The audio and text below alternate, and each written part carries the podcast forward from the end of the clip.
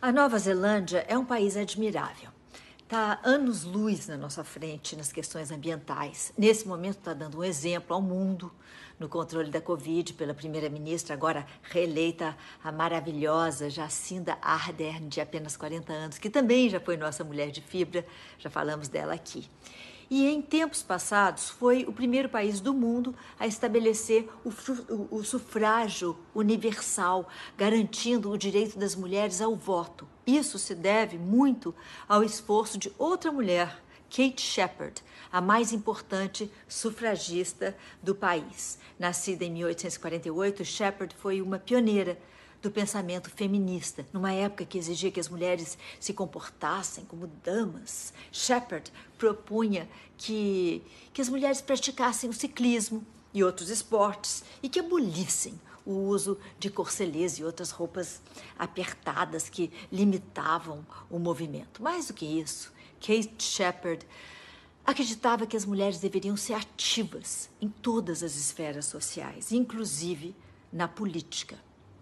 Ela foi uma das mais engajadas ativistas do sufrágio, escrevendo e distribuindo panfletos, organizando palestras e petições, escrevendo cartas para a imprensa e para o parlamento, e assim por diante, numa atividade frenética.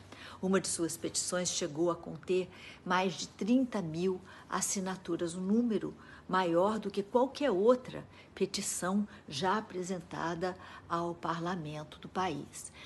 Em 1893, a Nova Zelândia se torna o primeiro país a garantir o direito das mulheres ao voto e Kate Shepard é reconhecida como a principal força por trás dessa conquista. Depois da vitória, a ativista passou a viajar para outros países, ajudando nos movimentos sufragistas dos Estados Unidos e da Inglaterra por exemplo, em 1896, Shepard ajudou a fundar o Conselho Nacional das Mulheres da Nova Zelândia e virou a primeira presidente da associação.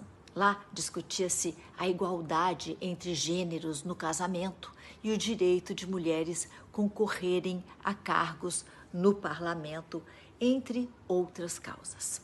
Problemas de saúde fizeram com que Shepard precisasse abandonar o cargo de presidente do conselho em 1903, mas ela continuou tão ativa quanto possível na luta por direitos iguais. Kate Shepard faleceu em 1934 e hoje seu rosto estampa a nota de 10 dólares da Nova Zelândia.